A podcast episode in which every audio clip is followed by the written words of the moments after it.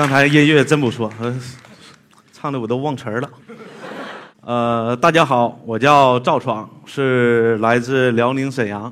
呃，我是一名科学艺术工作者啊、这个科学艺术吧，它是一个比较宽泛的概念啊，它其中有很多分支。今天我就跟大家简单分享一下，就是我所从事的这一个领域啊、说全名，如果特别准确的说，有点儿这就就是以灭绝生物的生命以及环境重现啊，简单说就是复原，复原这些已灭绝了的动物。我们现在看的上博物馆看到恐龙啊也好，翼龙也好，古兽也好，这些动物骨架它活着时候什么样？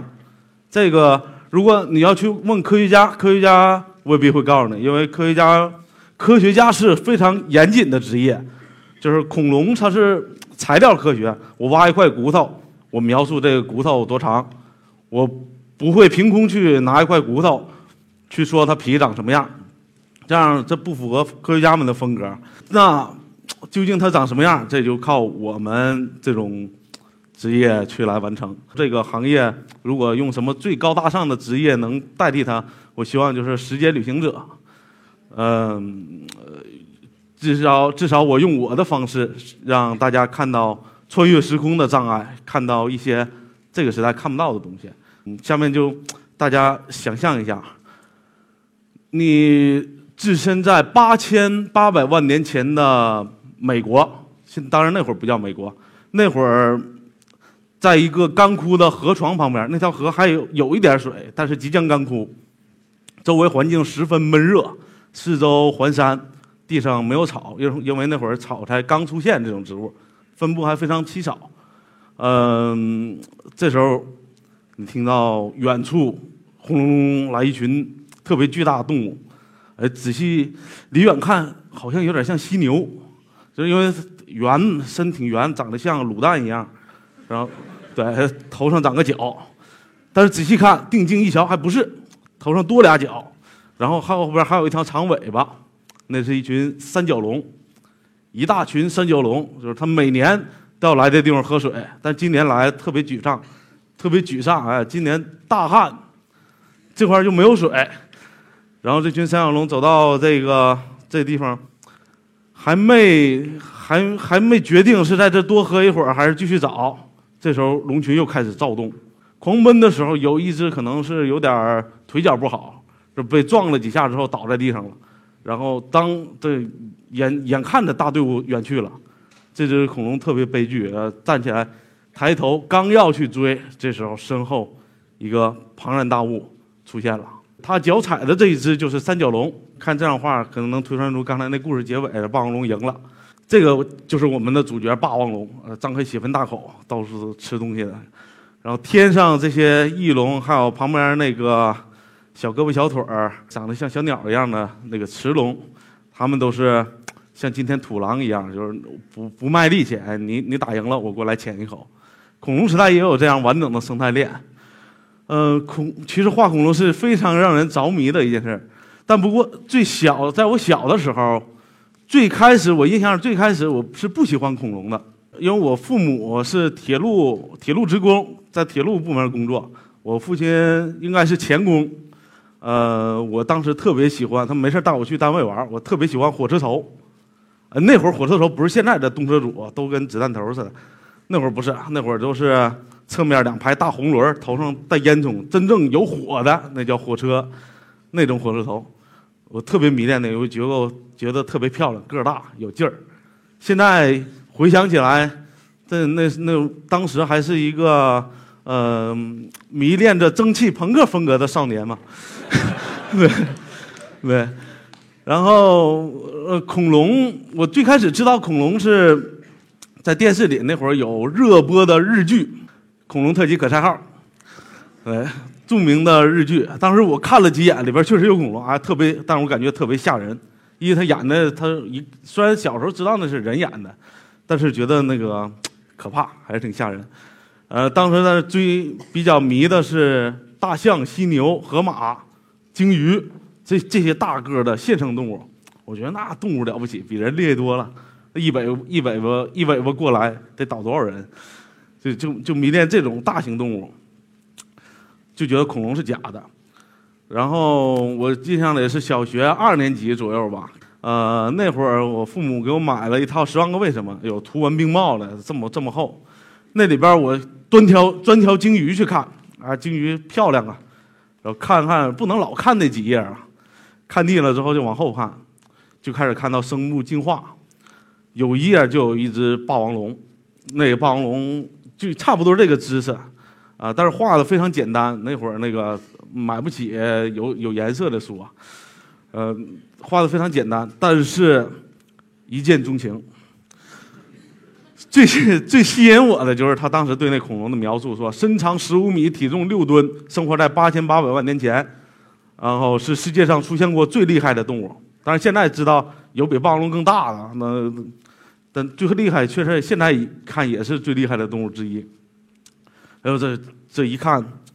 这就什么感觉呢？就一下，你你你知道老妖怪不稀奇，那天天谁跟你讲老高老妖怪老妖怪老妖怪，你知道不稀奇，但有一天，你知道老妖怪是真的，这就不一样了。然后从那会儿就开始迷上恐龙了，加上从小就喜欢画画嘛，呃，就开始画了很多恐龙。那个小时候，但是最早的那些处女座啊，那些画都看不见了。但是我现在能找到一个，我大概三年级的时候，小学三年级左右，我印象里好像是那个时候捏的一组恐龙的雕塑。哎，霸王龙对战三角龙，远处还有火山，就是这个题材。嗯，非常的棒。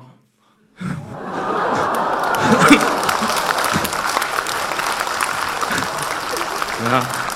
霸王龙对战三角龙嘛，远处还有那真真是火山啊，里边插着蜡烛，可以点，哎，呃，当时就，哎呀，也也就不知道怎么着，就特别的喜欢恐龙。然后到了从那个时候开始吧，陆陆续续开始画了一些恐龙。哎，现在看还还不错，啊 画一些呃霸王龙，哎，还写的繁体字，霸王龙，小孩嘛，好奇嘛，对，刚识字的时候最好奇。呃，那会儿触发我画画的直接动力是什么呢？像之前我说了，那家不是特别的富有，呃，当时喜欢恐龙，买不起书，就是一就是就没事就往那个书店跑，那书店一坐就是坐一下午，所有管理员都恨我，然后当时买不起，后来我决定立志自己开始写恐龙书。自己一定要做一本自己的恐龙书，你不你不不卖我吗？我买不起吗？买不起，我自己生产。对，这是这是直接的动力。但是一开始我想想，一开始我刚开始想画做图文并茂的，后来发现有点费劲。然后那个时候我记得读的，我读了人生第一篇长生那个长篇小说。柯南道尔的《失落的世界》啊，还有玛丽雪莱的《弗兰肯斯坦》这两本是一起读的，都是科幻小说。柯南道尔那个《失落的世界》这小说非常打动我，我感觉哎，写小说不错呀。于是，在我小学四年级的时候，我记得我写了我人生第一本科幻小说。呃，然后上初中的时候，小学毕业上初中的时候写了续集。这就是那两本小说。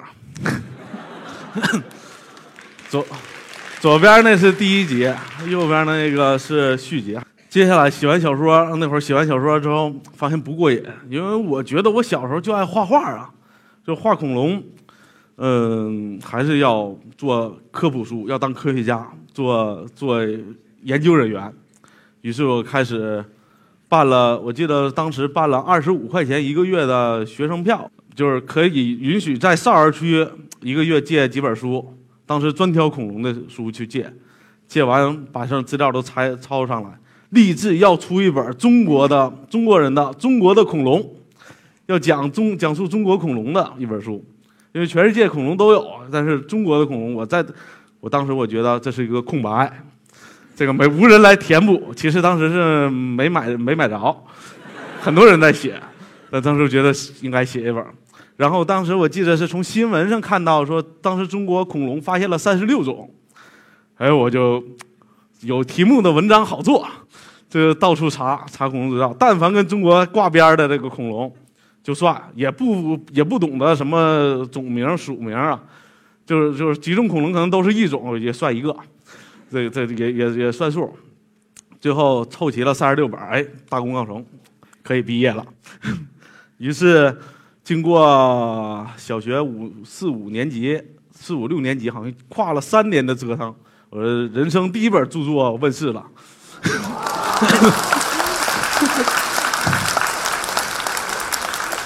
特别的神奇啊！这个当时特别实惠，特别实在，因为我买的书都是两面印的嘛，我就觉得画的时候是不是也应该两面画呀？然后当时就是为了攻克这一技术难题，还发明了很多技法。啊，这你看还有前前言，右侧介绍了博物馆，左侧介绍了恐龙灭绝，哎，对。这是当时也忘了从哪一些书上抄的资料，呃，最后自己琢磨出来，这是攻克了技术难题，两面画。然后当时我觉得我写字不好看，对，当时觉得我写字不好看，都是写好稿子，然后让我们班那个班主那哪个比较好写字比较好看的学生去帮我写，一些写，哎，反正耗时三年，这本著作。就结束，好像还有对同学们的感谢，哎呀，还是很有版权意识的。那这算是从现在想，这应该是给我对研究恐龙复原这一个领域给了一针强心剂，也是一个动力的直接来源。然后就小学毕业了，小学毕业之后。到高中，到初中，到高中，后来忙于学习，大家都懂的嘛。那个没那么多时间去画这个恐龙这这些东西了，这些动物。呃，我多长大之后，对恐龙可能也是有点失去兴趣了。上大学之后，最开始我还好几年没有提恐龙这这件事儿，我就觉得好像是长大了嘛，就是不该想小孩想的事儿了。然后，但是机缘巧合，我记得是上大学的时候。那会儿刚刚接触互联网啊，零四年的时候，刚刚接触互联网，呃，呃，我在网上看到有一些什么那个比赛，什么绘画啊，或者是 BBS 里头会发一些数码数码涂鸦角，对，就叫涂鸦角这这些这些东西。当时我就想，我也想，我我也好歹我也会画画啊，我也是学画画，我也我也有两下子，画点什么呢？要画点他们都不会画了吧？想来想去，画恐龙。然后慢慢的一画，哎，觉得可以嘛？这个小时候，这个还是如如如火纯青了，画起来。然后慢慢的发在网上，然后渐渐在网上，哎，还有一定固定小圈子里啊，有一定小的知名度。然后，呃，当时。误打误撞，有很多事儿，这就说很多事儿都是意外嘛。我得知好像是我把哪个画不谁转转载到当时中国科学院的 BBS 上了，然后当时科学院后来我收了收到一封邮件，那个是中国科学院古人类与古脊椎动物研究所，太长了，以后以下简称古脊椎古椎所。对，古古椎所的一个老师叫汪小林老师，啊。现在是巴西科学院院士，呃，他是主攻恐龙、翼龙，还有一些哺乳动物的一个学者。他说：“哎，小伙，这信的大概内容，他们没有我说的那么随便啊。大概意思就是说，哎，小伙子，你那个手那个画的还不错，有没有？我们这儿有个项目，你们你有没有必要？你有没有有没有兴趣参与一下子？有一个复原的工作。”这个虽然不是恐龙啊，但是是一个侏罗纪时期的，它是一个小哺乳动物，是世界上最早能飞的哺乳动物，有点像现在的呃鼯鼠，小老鼠张开这块有一皮连着，那那个小哺乳动物，有没有兴趣？我说有啊，然后那王老师行，那我把资料发给你，然后你去复原一下吧。于是。我就收到了这样的附件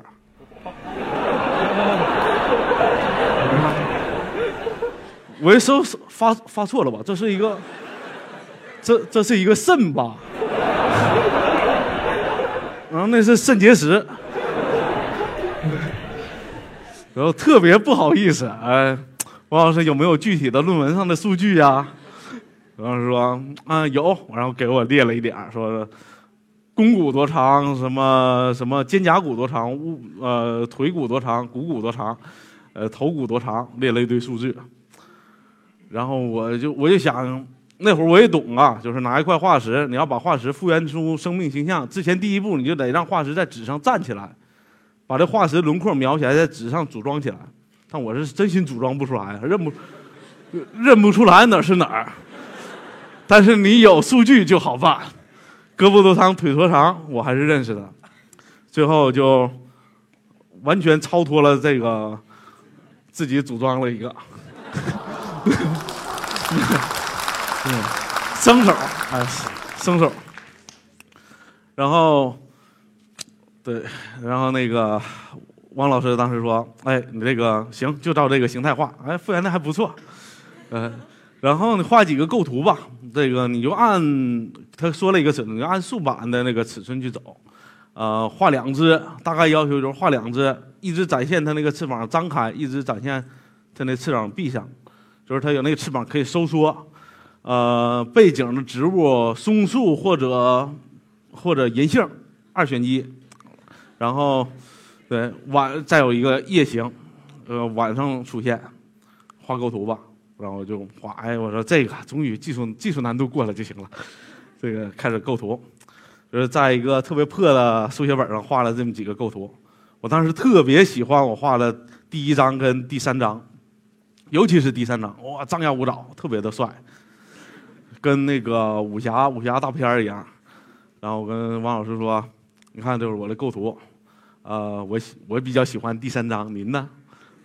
王王老师说：“我们研究的这个动物摆不出这种造型。”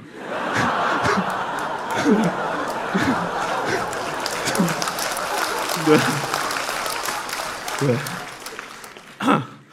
那会儿哺乳动物不像现在我们的豺狼虎豹跑的特别快，那会儿哺乳动物跟蜥蜴一样是这么走道，这样走路，你得给它画的笨点。然后另外你觉得第二张还可以，你按照第二张加强一下吧。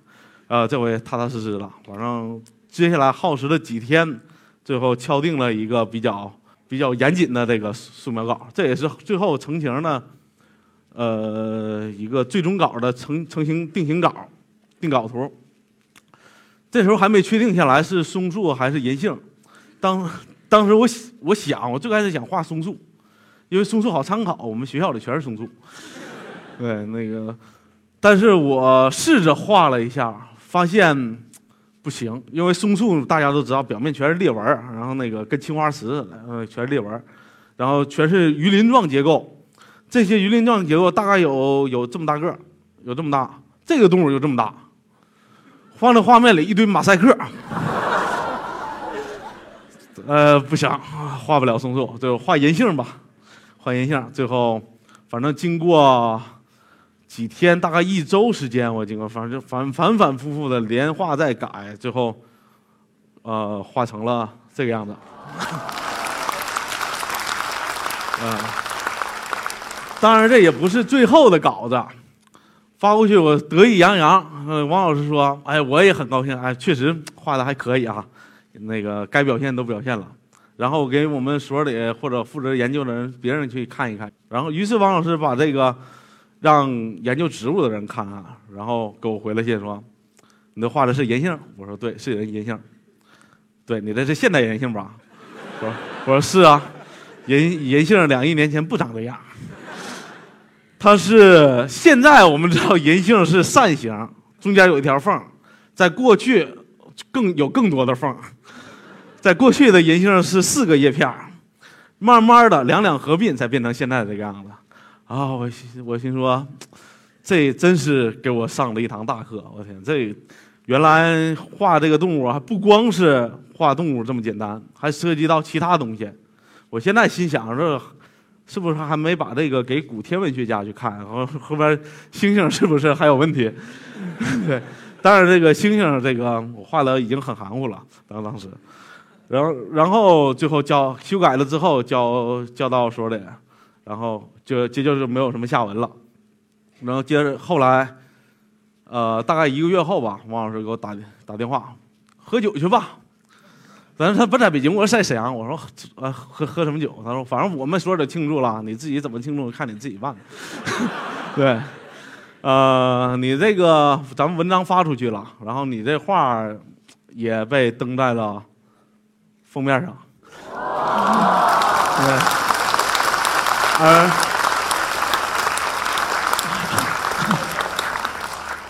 据说啊，这是当然我没去考察去，我也没期期都买。呃，据说这是中国人同类作品中第一次登上《自然》杂志封面。呃，我当时还非常受宠若惊，我天，哎呦，这个可以。接下来就是到了北京之后，呃，大学毕业了嘛，我父母就是强烈要求我到一个呃国企单位，呃，也什么上外处闯荡，上外边闯荡，那打工。爸妈不放心，强烈要求我去一个国企。后来我到了一家出版社，在那儿认识了我现在的搭档杨洋。那当时是我在出版社做美术编辑，杨洋做文编。然后一想，你能干什么？我能写字儿。我能，我你能干什么？我能画画。出版社出版一本书需要什么？需要写字儿，需要画画。单干吧。于是后来就组建了啄木鸟科技小组，然后做了一系列。呃，乱七八糟的作品，呃，做了一系列作品，做了一系列，呃，当时也一有一个计划，就是想巩固这个我这个复原的这个技能，把它当一个事儿来办，争取就是能够尽可能多的把地球上所有已灭绝的动物全部复原出来。我们当当然这辈子是肯定完不成了，我们当时给它起名叫达尔文计划。反正这么多年之后，当然不像过去了，不像过去那样了。呃，那会儿还是摸爬滚打。现在复原的越来越多，就有也有了足够多的经验，也会总结出一些规律。但是下面就演示，向大家演示如何呃正确的去复原。这是霸王龙的头骨，是一个保存的非常完好的头骨。按理说就是这看起来没什么技术难度啊，保存这么好的话是，蒙个皮加个眼睛就成了。但实际上不是。这具标本，如果你仔细看，你看，你看它一个特征非常的嚣张，闭上嘴，两排大牙直出唇外，非常的嚣张。但实际上化石有时候会撒谎，这是做古生物常复原常见的一个问题。呃，我很如果是直接拿过来加成皮，去给它复原出生存生前的样子，很容易就画出一口大龅牙。对，呃，它看起来非常嚣张，但是不是那么回事儿。如果你仔细看这具标本上，它的牙齿中间有一段，开头有一段特别黑。这个实际上像我们人一样，人牙其实很长，但是只有露出来的那一部分是牙。它上面有牙釉质，那黑色的部分就是牙牙釉质，所以它那么长的牙，有很长白的那一部分，它全部都是在化石的这骨头变成化石的过程中被挤压出来的，它不是化石，不是不是不是牙齿的本体，所以第一步你就要修正这个化石，把这些牙推出去。你看现在这个牙没多长，对，但是还是非常厉害。这样它闭上嘴的时候就是这种状态。我用绿色标志。标出来的位置，那块有一个凹槽，这个牙正好能扣在里面。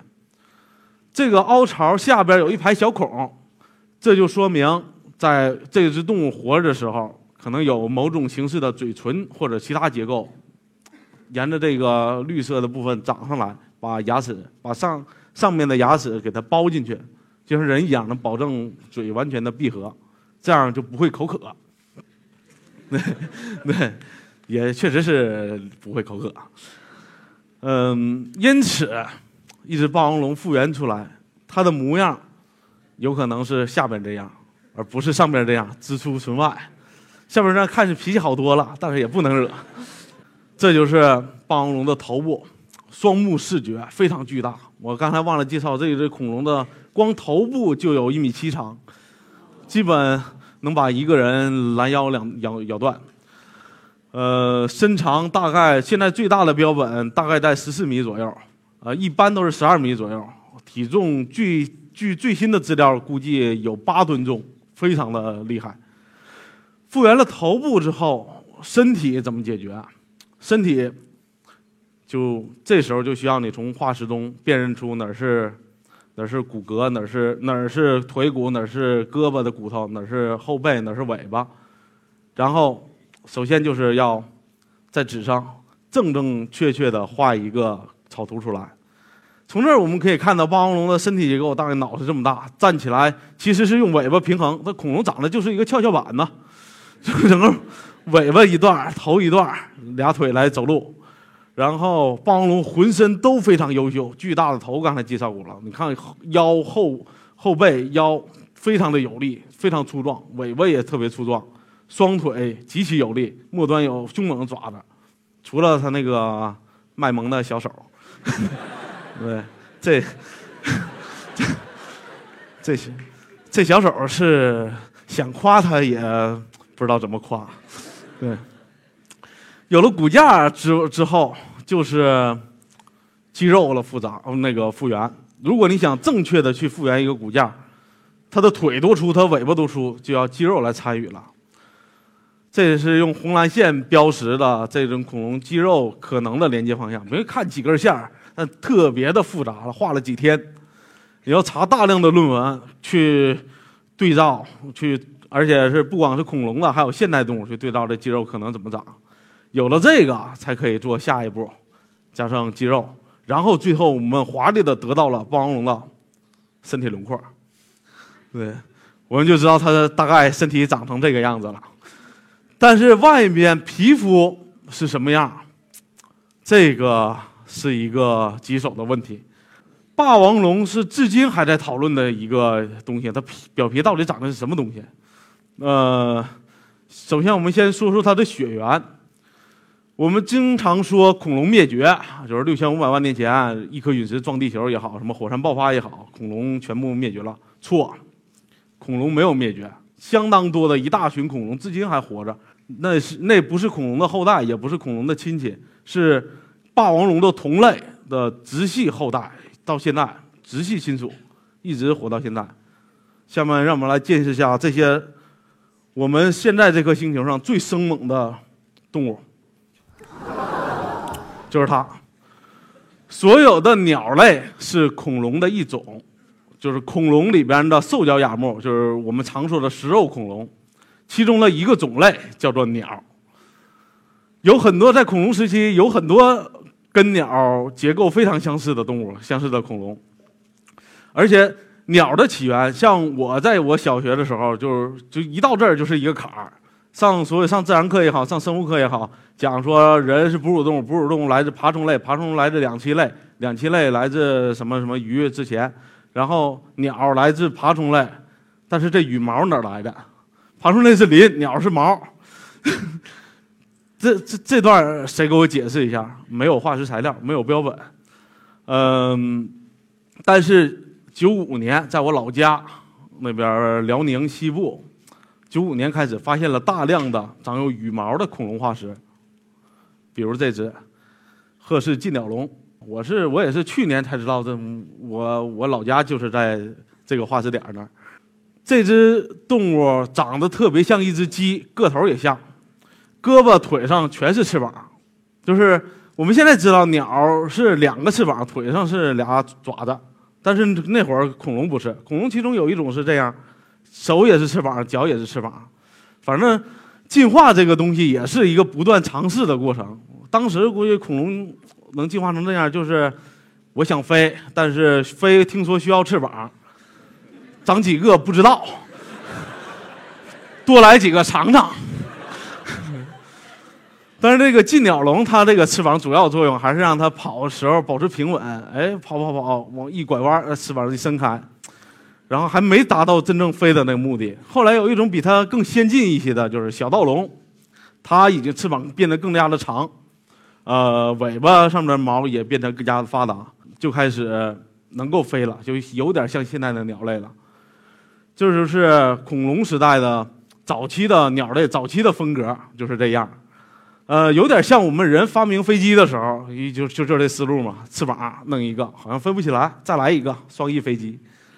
然后后来才发现这个太笨重，于是再往后进化，就出现了这一类动物。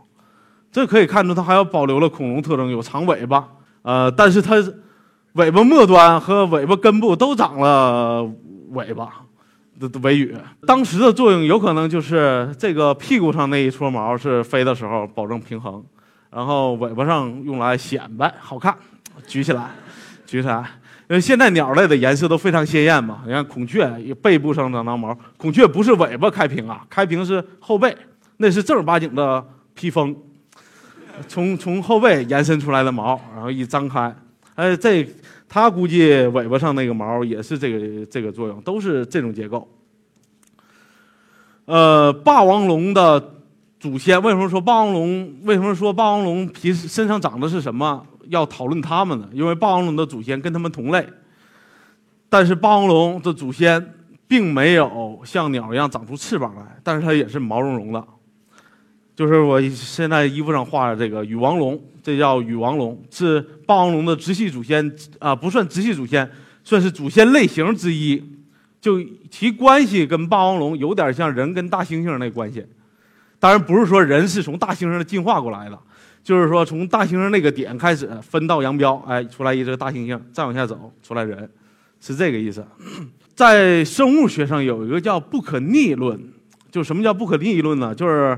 你的就是比如说鸟，我们现在知道鸟身上这个鸟也好，恐龙也好，毛发来源于鳞片，鳞片可能是慢慢的加长变成了毛发，但是你一旦是你这个祖先某一个某个人身上从鳞片变成了羽毛，再往后演化，不管多少辈子，你再想回去不行了。就比如人的手，呃，是从鱼鳍来的。鱼鳍慢慢减少，膜退掉，变成，然后中间加骨节，变成了手。然后这个手，我我想我人我想住海洋世界，我要跳海里，我游，我不管游多少年，我的子子孙孙无穷尽也不停的游，我手永远还是手，不可能再变成原来那种鳍，除非最最多也是变成鲸鱼那样。鲸鱼它外表是一个鳍，但是如果你上博物馆看过鲸鱼的骨架。把皮去了，里边还是手，对，它的骨骼结构是不会改的。所以，霸王龙的祖先长毛，那说明什么？霸王龙身上长毛，我去，所有霸霸王龙的粉丝都不行了。我霸王龙长毛，那就是大老鼠。对，我也面对这个困惑。霸王龙绝对不能长毛，但是它的祖先大人是这样，有明确的证据。呃，后来，但是，我我也之前也画过一段时间霸王龙画上毛，怎么画怎么是老鼠，呃，但是后来让人欣慰的事儿，当然，如果它真是长毛，我还是愿意去接受，不用用科学去澄清事实嘛。后来，后来发现了明确的画霸王龙的皮肤证据，这是一张素描，一张霸王龙的同类的一个皮肤印痕。这张左边这张是一个2002年发现的霸王龙的一具标本，在它身体的一些部位，一些羽王龙它的祖先长毛的地方发现了鳞片。哎，爷爷长毛，孙子长鳞，这个有悖常理。呃，右侧这些可能看不太清，就是一些小点儿，是在一条恐龙，一条叫特暴龙，是蒙古的一种霸王龙类，在它的尾巴上发现大量的鳞片。这些这个是直接证据，就是霸王龙至少身体大多数大多数部位都是长着鳞片的。哎呀，放心了。呃，但是这为什么不科学呀？这个祖先长毛，这个后代长鳞，这到底是怎么回事？但是你仔细看我这张素描，你就可左侧这张素描，你可以发现它这个鳞的风格跟蜥蜴、蛇不一样，它是杂乱无章的。也就是说。霸王龙这类动物的鳞可能啊，当然是古生物是猜测嘛，我当然说可能，可能它不是真正的鳞片，它是这种动物失去毛发后，它的毛囊发生了另外的进化，变成了甲壳状的皮肤。这就，然后这就有点像，我们知道大象，大象的祖先叫猛犸象，也叫长毛象。那个生活在冰河时期，那个非常的冷，所以是一身毛。但是到了现在啊，大象在非洲的时候非常热，身上毛发就退化掉了，就有点是这个意思。所以我们还是大可放心，霸王龙依然是这个样子。嗯，但是它血液里还是流淌的毛发的基因，这点是毋庸毋庸置疑的。恐龙是一种庞大的热血动物，温血动物。温血动物它在小的时候就必须得用某种方式来保证它的体温不会流失，那么就说明在霸王龙虽然你成年是一身鳞，但是在幼年某个阶段，肯定它还是像小鸡仔一样是毛茸茸的。因此，我们现在对霸王龙的研究研究的结果就是，目前已有的所有的证据支持的理论就是幼年霸王龙可能是这个样子，对。长得还是比较比较温顺可爱的，反正就是，当然古生物学在一直进步嘛，将来可能也许过个十年，我的这个也只能说作为历史遗产来保留了，呃，也是研究的一段一段一个阶段一个过程，呃，当然我们现在除了做这种写实的复原之外，还画一些卡通书、画漫画之类的东西，嗯，里边就有时候就会涉及到。卡通化的霸王龙，不管是成年的还是幼年的，那么他，我觉得做卡通也好，你做其他生其他风格的艺术也好，卡通也要严谨，也得是遵循这个严格的科学科学依据。这就好像，嗯，你画人的时候，你把一个人不管怎么卡通化，你依然画两个眼睛一个嘴，画五个手指头两只胳膊。凭什么到恐龙这儿你就绕就给它随便毁容啊？这个没有道理。起码在背上加几根毛，然后表现出身上的鳞片，然后闭合的时候牙齿在嘴巴里面。而幼年的小霸王龙就如这只这样，可能他我可以保留他露几个小虎牙卖个萌，但是但是浑身要毛茸茸。接下来他的奔跑的动作要像鸟，就像这个样子，要像鸟。古生物，哎，古生物复原，像我刚才所说的，是一个非常艰辛漫长的一一件事儿，呃，这就相当于我一个人在与地球的四十六亿年的生命历程在 PK，呃，这一个人对付整个生命的三十五亿年进程，这我一个人想完成这么多的东西，这辈子别说这辈子，子子孙孙无穷尽也也不行。所以，虽然它是一个非常艰难的一个事业，呃，而且是你永远看不着光明的一个事业，但是我希望我将来还是依旧能像这只小恐龙一样，不停地向终点跑去。谢谢大家。